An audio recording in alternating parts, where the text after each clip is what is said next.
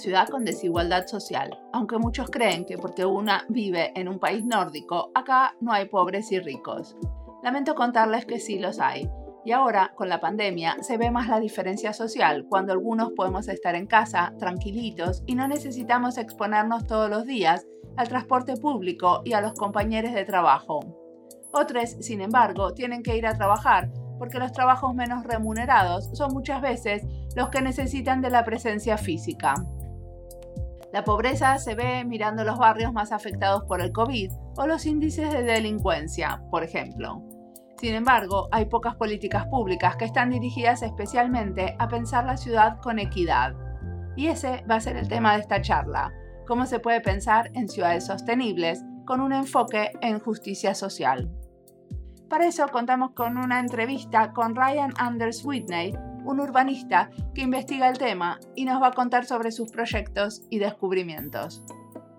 Mi nombre es Mariana Salgado, esto es Diseño y Diáspora.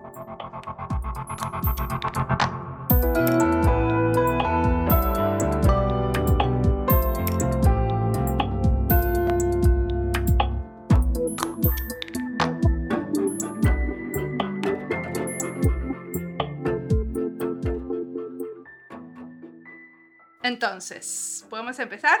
¿Quieres presentarte? Sí, listo.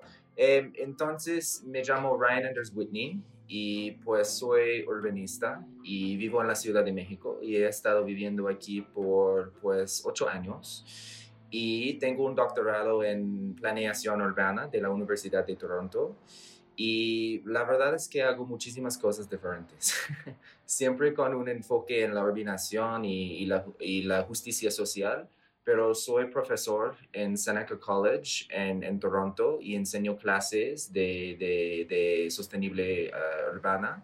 También soy el director del programa ahí, del Sustainable Development and Planning Program. Uh, y también um, estoy al punto de terminar un proyecto con C40 Cities sobre el cambio climático en Latinoamérica. Y también soy, eh, estoy haciendo un postdoc en la Universidad de los Andes en, en, Bogotá, Colombia. Pero vivo en la Ciudad de México y hago todo desde acá. y decime una cosa, ¿cómo es que se te ocurrió ir a hacer un postdoctorado a mm, Colombia? En Colombia, pues porque he estado trabajando en, en América Latina por un rato y quería como seguir con mis investigaciones sobre laboratorios y la justicia social en, en las ciudades en, Latinoamérica. Y entonces salió como esa posibilidad y, ya estaba trabajando con un profesor ahí. Y entonces apliqué y, y hemos hablado sobre esa oportunidad y, y dije que sí entonces quiero continuar y, estamos, acabo de empezar, de hecho, como hace como tres semanas, entonces estoy en el proceso en ese momento, pero es, es muy nuevo todavía. Y decime una cosa, eh, ¿de dónde sos? Eh, soy de Canadá. Ok. Sí. De todos esos proyectos maravillosos, ¿hay alguno especial que quieras contarme? Pues eh, yo puedo, podemos ah, hablar un poco sobre lo que estoy haciendo en mi, en mi postdoctorado en, en la Universidad de, de los Andes. En ese momento estoy haciendo una investigación em, sobre los laboratorios urbanos en Latinoamérica. Ah, y entonces, sí, entonces tú trabajas en, en laboratorios en, en, Finlandia, entonces seguro conoces como muy bien el, el concepto. Pero lo que estamos haciendo es una investigación sobre específicamente los laboratorios que trabajan en los contextos de las ciudades aquí en, en Latinoamérica y queremos entender por qué están aquí, cómo funcionan, um, si están trabajando con el gobierno, con los ONGs, con uh, los ciudadanos, pero entender exactamente de dónde vienen y de dónde van. Apenas estamos como comenzando ese proyecto en ese momento y estamos haciendo como el project scoping para entender exactamente lo que queremos explorar pero el punto es entender realmente cuál es la diferencia entre los laboratorios urbanos aquí en Latinoamérica y en otros países, porque por ejemplo hay, mucha literatura sobre uh, laboratorios urbanos en Estados Unidos, en Europa, pero realmente en, Latinoamérica, una investigación académica, no hay muchísima. Y entonces queremos entender el contexto local y cuál es diferente en el proceso aquí en Latinoamérica y realmente por qué los laboratorios urbanos están aquí en Latinoamérica. Y eh, estamos ahí. ¿Y tienen alguna hipótesis de trabajo? O sea, ¿tienen ya algunas ideas de, de cuál podrían ser posibles respuestas? Pues estamos como en, en ese momento haciendo como enfoques muy específicos. Entonces vamos a enfocarnos en, en, en laboratorios ciudadanos, también en, en, laboratorios como que están trabajando en universidades y también en, los gobiernos públicos. Y también queremos entender mejor como el rol de privilegio en ese proceso. Porque, por ejemplo, los laboratorios son muy diferentes, hay, hay muchos tipos diferentes, pero queremos entender la gente realmente que, que está trabajando en ellos y de dónde viene. Por ejemplo, yo trabajé un rato en laboratorio para la ciudad, en, en la Ciudad de México, y hice mi, mi thesis doctoral sobre eso. Y ahí entendí que hay como un, una persona específica, pero hay, hay mucha, muchas personas diferentes que trabajaban ahí, pero más o menos tienen como una conexión con universidades muy poderosas en, en México, como por ejemplo la UNAM, Ibero, el Colegio de México y también tienen como conexiones en otros países, pero en universidades muy específicas, como por ejemplo en Estados Unidos con, con Harvard, con MIT, con uh, uh, the University of California y también en Canadá y, y en Europa. Y entonces estoy en, queremos entender más como pues según como los redes en donde los urbanistas trabajan dentro de los laboratorios, qué significa con la ciudad y entonces están teniendo ideas o mejores prácticas de, de algunos lados en el mundo y, y, realmente son ideas buenas para las ciudades latinoamericanas y cómo funcionan como los redes en donde estamos trabajando juntos. Para mí es muy interesante tu investigación porque yo estuve eh, haciendo muchísimas eh, entrevistas a diseñadores trabajando en los laboratorios. Entonces, como me parece interesante esto que a vos tenés el foco más puesto en los urbanistas, porque los, em, los que yo entrevisté no necesariamente, a pesar de que trabajan en laboratorios ciudadanos, no necesariamente el foco está puesto en em, en el urbanismo, ¿se entiende? Sí, sí, exactamente. Y, realmente estamos enfocándonos en el urbanismo, es el punto, en, en laboratorios que están trabajando con, con cosas de la planea, planeación ur, urbana. Y también el, el, enfoque de privilegio es, es un enfoque, pero también queremos entender como los tipos diferentes y, y cómo funcionan y realmente estamos en el proceso y no puedo decirte todavía exactamente lo que vamos a hacer, pero, pero andamos en eso.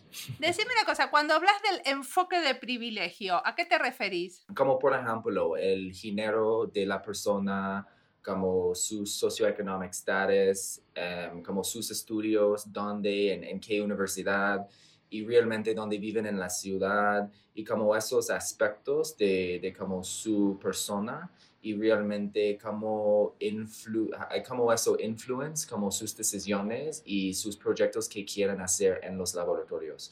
Y entonces el punto es entender más, es como si realmente los proyectos están como para todos en la ciudad o están pero como grupos muy específicos, eh, según como todas las divisiones que tenemos realmente en, en las ciudades en, en Latinoamérica. Muy bien.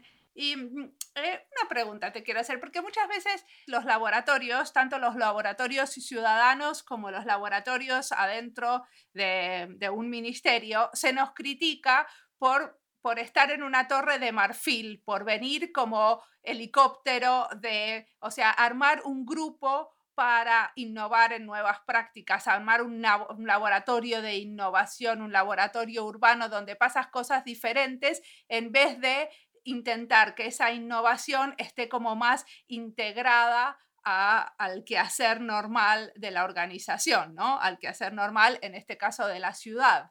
Y, que no, no sea como un grupo separado el que lleva la banderita de la innovación.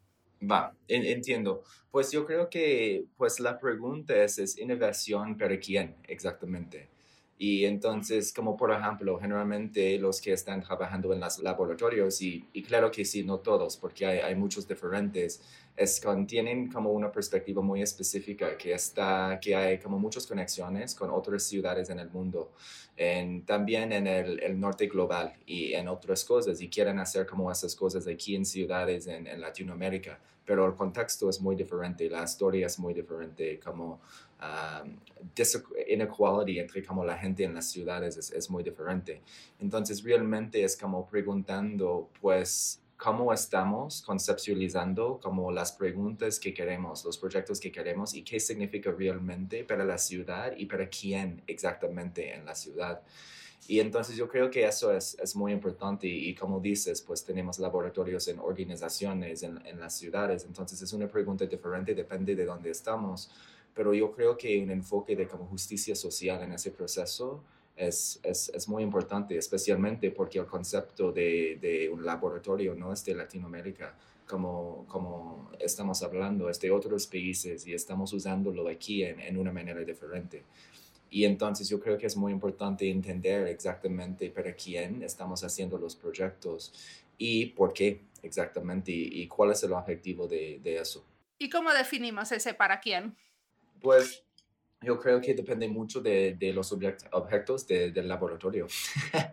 y, y, entonces, porque hay, hay como muchísimos enfoques. Y entonces, por ejemplo, en el artículo que queremos escribir, estamos también, queremos entender si hay, por ejemplo, laboratorios ciudadanos, eh, realmente en donde es los ciudadanos que están trabajando en, en, algo que es muy importante para ellos y están intentando hacer conexiones entre, entre los ciudadanos y el gobierno y no directamente desde el gobierno a los ciudadanos. Y entonces yo creo que depende mucho del enfoque de, del laboratorio y, y, el punto es entender de dónde viene como todos los laboratorios que están enfocándose en, en cosas de urbanismo. Y, queremos aprender y entender más sobre eso porque hay una explosión de laboratorios en Latinoamérica en ese momento y realmente yo no sé cuántos hay y dónde están. Y parte de ese proceso es, es entender como las conexiones y, qué están haciendo. Mucho de lo que pasa con los laboratorios en Latinoamérica es que surgen y se mueren, ¿cierto? Aparecen y desaparecen, reaparecen en otros lugares. ¿Tenés alguna idea de, de por qué está pasando eso?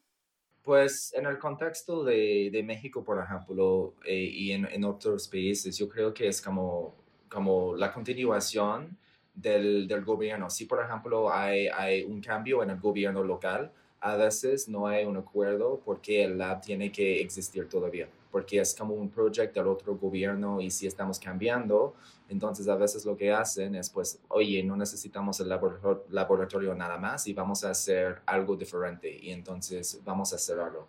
Y el punto idealmente vamos a tener como laboratorios que, que funcionan para siempre o funcionan con grupos diferentes en la ciudad, no solo desde la perspectiva de, de un gobierno, pero que puedan hacer como conexiones entre como las realidades de, de los gobiernos. Y entonces yo creo que eso es, es, es un problema muy grave aquí en, en, México seguramente en otros países, como tener conexiones entre los gobiernos, pero realmente podemos trabajar más adelante juntos. Y, eso pasa con, con, laboratorios aquí seguramente. ¿Y a vos te parece que esto de tener eh, como el apoyo y como una buena relación con eh, las universidades puede llegar a influenciar a este como a la sostenibilidad del proyecto laboratorio, a que permanezcan en el tiempo? Pues realmente es una pregunta difícil porque yo creo que depende mucho de la universidad, del proyecto, del laboratorio, de lo que está pasando, de la gente que está trabajando con eso pero no creo que siempre sea el caso. Si tenemos un apoyo de, de, una universidad que vamos a seguir con el laboratorio. Y entonces un ejemplo de eso, no es un laboratorio específicamente, pero fue como un departamento de la Ciudad de México que, que se llamaba em, la Autoridad del Espacio Público. Y eso como fue un partnership entre como la, la UNAM, una universidad, y, y, el gobierno originalmente. Entonces la UNAM hizo como una incubación de ese departamento ahí y después en el gobierno y realmente se cerró hace como, hace como, pues en 2018. Entonces, yo creo que depende mucho. Entonces, tenemos que tener como cosas claras de lo que estamos haciendo dentro del gobierno y la importancia de eso y tenemos que ser transparentes sobre como el enfoque del proyecto y departamento y, todo eso. Y entonces, no creo que haya solo una respuesta de eso. Yo creo que depende como todo en, en el contexto y en las, las relaciones que estamos haciendo. Supongo que en diferentes laboratorios las universidades tienen roles muy variados y también debe depender mucho de cuál es el departamento de la universidad que está participando, ¿no? Porque es muy diferente si es el departamento de sociología que si es el de planeamiento urbano. Vos te estás enfocando específicamente en algunos tipos de colaboraciones. Pues estamos, estamos investigando como por ejemplo, sí, colaboraciones entre universidades y laboratorios, pero también como, como dije antes, en los gobiernos también y en la sociedad civil. Y entonces es, no es como enfocarme específicamente en uno, pero decir como lo que está pasando generalmente en Latinoamérica y cómo los laboratorios urbanos están funcionando aquí. Y, seguimos en eso y, todavía estamos como haciendo como un análisis de las entrevistas que tenemos y, hablando sobre como el structure, pero, pero sí queremos como platicar un poco más sobre, sobre, sobre eso y las conexiones que están haciendo como entre como todos los actores que realmente están trabajando en, en laboratorios aquí en, en, Latinoamérica. Muy bien. Y, y eh, o sea, que de alguna manera la investigación que está planteando es una comparación con los laboratorios urbanos en Europa y, en otros lugares, lo que pasa en Latinoamérica con en relación a lo que pasa en, en Europa con los laboratorios pues no estamos exactamente haciendo una comparación porque queremos entender más o menos el, contexto local y, por qué está pasando aquí, pero no estamos diciendo que, por ejemplo, funciona aquí en esa manera exactamente siempre y, acá eh, siempre. No es una comparación, es más para entender el proceso y, cómo está, está funcionando aquí en, en, uh, América Latina. Más o menos así, es como una exploración de, de eso eso. Y te, lo puedo compartir cuando, cuando lo tengamos, pero seguramente en, en, un rato. ¿Y hay algún ejemplo? Porque todo el tiempo estamos hablando de esto, de eh, el urbanismo con justicia social, el urbanismo en relación a la sostenibilidad. ¿Hay algún ejemplo especial que creas que eh, o sea, como que representa eh, un, un, proyecto, un trabajo hecho en esta dirección? Pues hay, muchos ejemplos, pero siempre los ejemplos están como muy específicos, depende del lugar en donde están. Entonces, seguramente lo, más famoso en ese momento en América Latina es urbanismo social de, de Medellín pero yo creo que lo que me interesa más es, es, como, por ejemplo, no un ejemplo específico, pero las conversaciones y la gente en donde estamos trabajando en ese, en ese momento y, y qué queremos hacer exactamente y por qué queremos hacer eso y por qué creemos que es una idea buena para las ciudades y por qué creemos que, que va a funcionar y, y si va a funcionar. Entonces me interesa más como los actores en ese proceso, por ejemplo, y, y cómo realmente vamos a hacer los cambios que, que queremos y, y, si realmente uh, vamos a alcanzar los cambios que queremos. Entonces yo sé que es un poco como up in the air, como lo que estoy, estoy diciendo, pero yo creo que hay algo muy importante ahí, es como qué estamos haciendo como urbanistas y, y por qué estamos haciéndolo. Y yo creo que eso es algo muy importante del urbanismo, que, que no, y no estamos hablando sobre eso mucho, es como pues nuestros valores y experiencias, cómo influyen realmente en la ciudad que queremos. Y esas preguntas me, me interesan mucho porque yo creo que el futuro es, es, es una construcción de, de eso.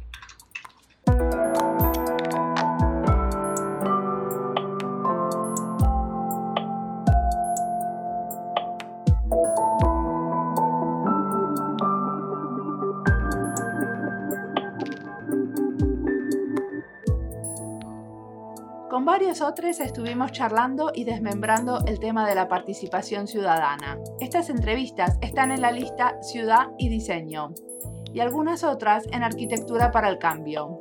También tenemos otra lista sobre diseño en laboratorios de innovación. Esta entrevista va a enriquecer estas listas. Y si te paso el nombre, pueden encontrar el enlace de las listas desde nuestra página web, donde contamos en qué listas ponemos nuestros episodios por si les interesa profundizar sobre el tema escuchando pods. También ponemos en nuestra página web y en Anchor los enlaces a la investigación o los proyectos que nos mandan los y las entrevistadas. Y como soy un poco metódica, me gusta documentar bien. También les pido a los que entrevisto que chequeen que lo puse todo y lo que está esté bien. A veces me gustaría ser menos obsesiva con esos detalles pero en el cuidado de los detalles y las sutilezas está la calidad de lo que hacemos. También sirve como una instancia de colaboración con las entrevistades. No todos chequean todo, pero con corregir algunos errores ya estamos seguros que no estamos mandando fruta, como decimos en Argentina. Mandar fruta es decir algo que no es o decir cualquier cosa. Sigamos escuchando a Ryan.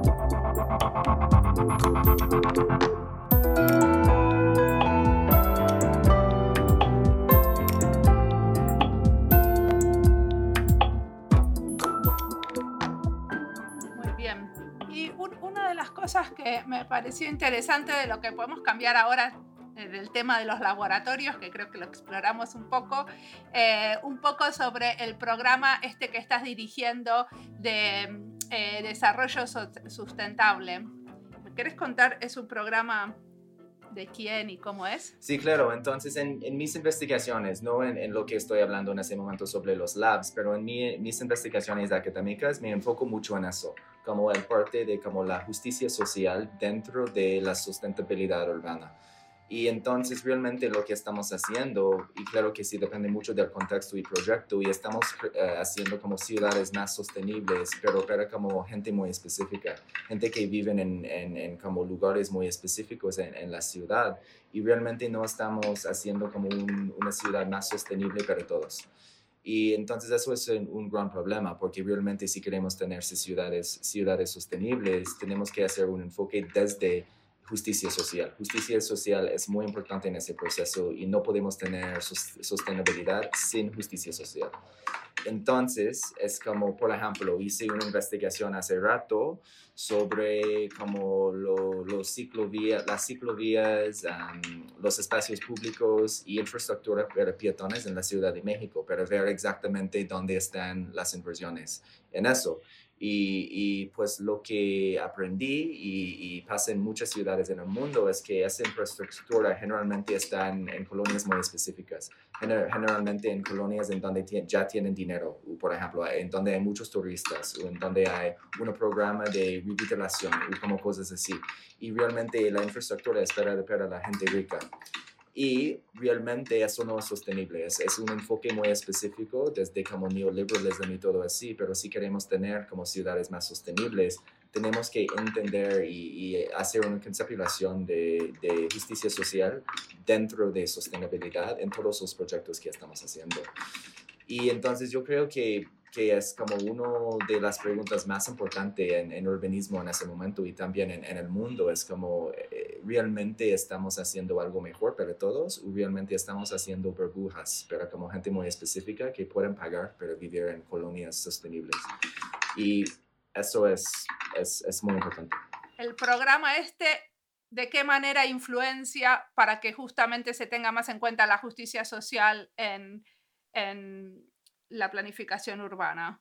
Pues yo creo que es, es, es, muchas cosas. Claro que tenemos que tener políticas públicas que dicen la importancia de, de, por ejemplo, la justicia social en, ese proceso, pero también es como una cuestión, un cuestión de capitalismo también y cómo funciona. Porque realmente queremos y todos están haciendo inversiones en colonias en donde hay más como potencial económica. Y eso es un problema porque si estamos solamente enfocándonos en eso, desde donde podemos ganar dinero y donde hay oportunidades de sí, realmente vamos a olvidar como el resto de la ciudad, en donde la gente tiene como eh, enfoques muy importantes, o necesitan ayuda, o quieren ser parte del proceso, o, necesitan acceso a, infraestructura, a comida, cosas así.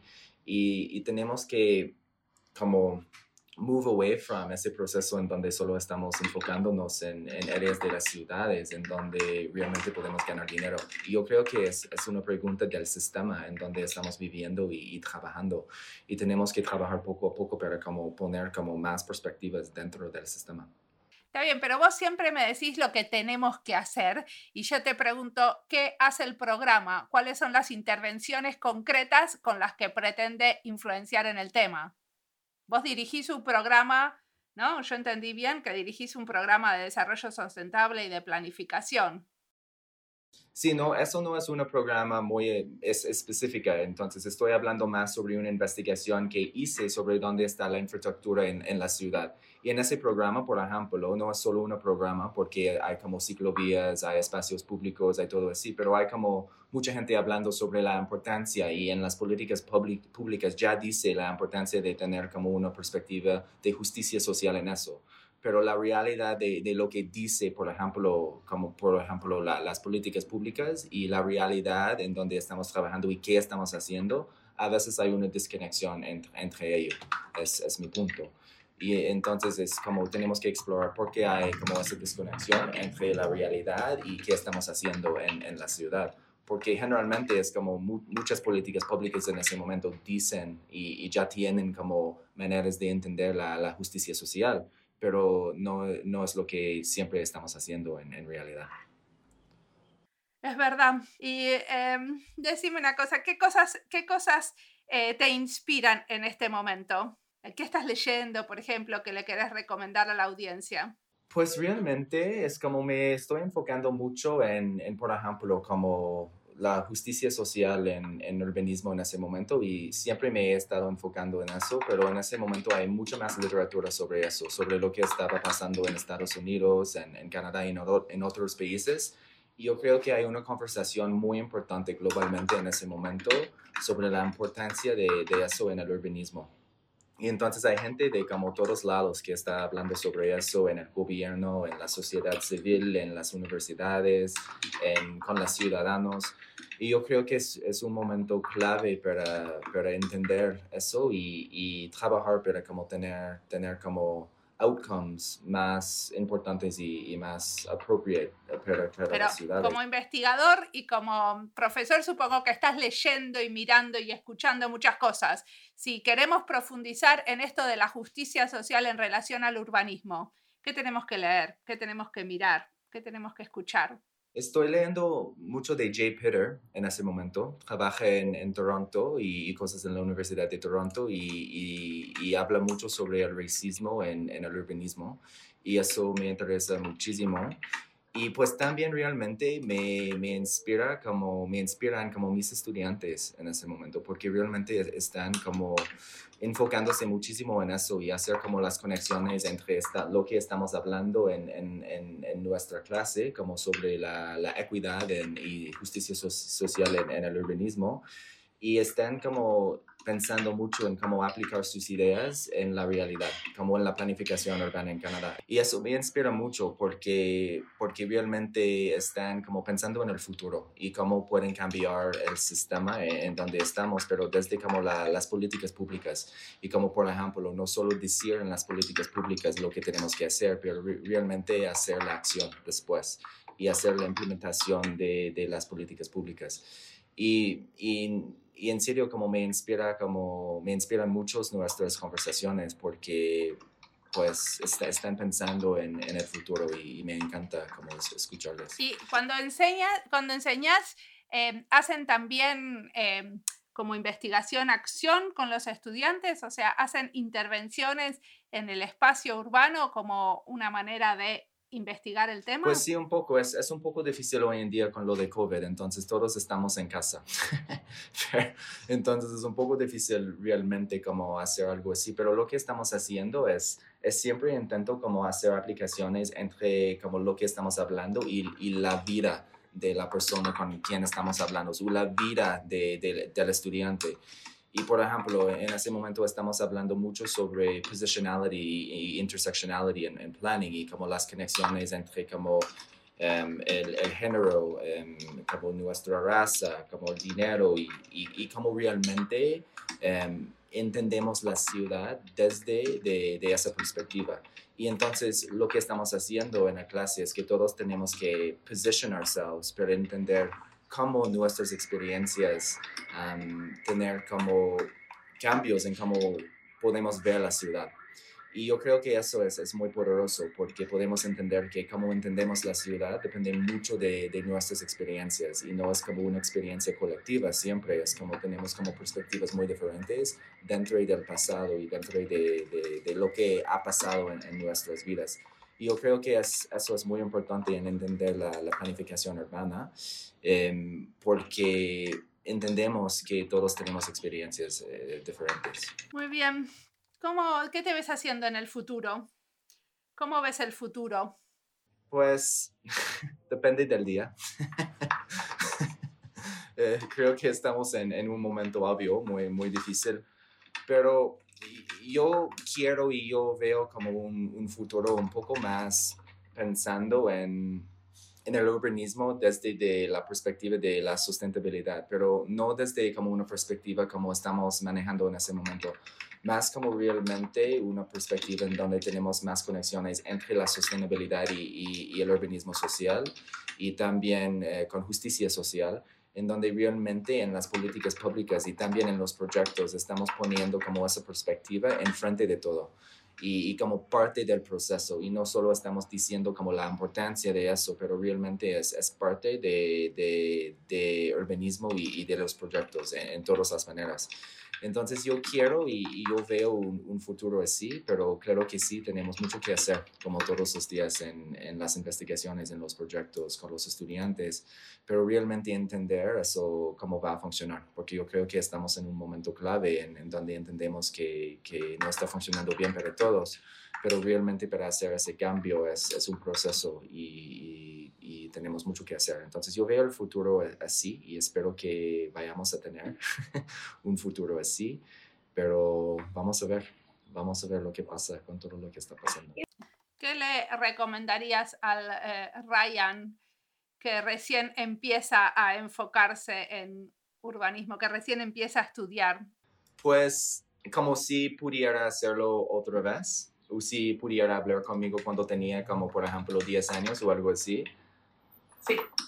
Pues es una pregunta interesante, pero yo creo que más en la economía, en serio, y, y cómo funciona, y cómo las decisiones funcionan siempre desde una perspectiva del, del dinero y la economía y realmente me interesa porque no, no me enfoco como en, en economics ni nada así, pero yo creo que siempre hay algo que ver con eso. Y me encantaría como estudiar más ese proceso en, en la economía y como las conexiones entre lo que hacemos y la economía, desde una perspectiva muy crítica, claro que sí. Pero eso sí, creo que, que eso, como tomar como un clase o algo en eso y leer un poco más eh, sobre eso, tal vez. Sí. Buenísimo. Bueno, muchísimas gracias por la entrevista. Sí, sí, claro que sí.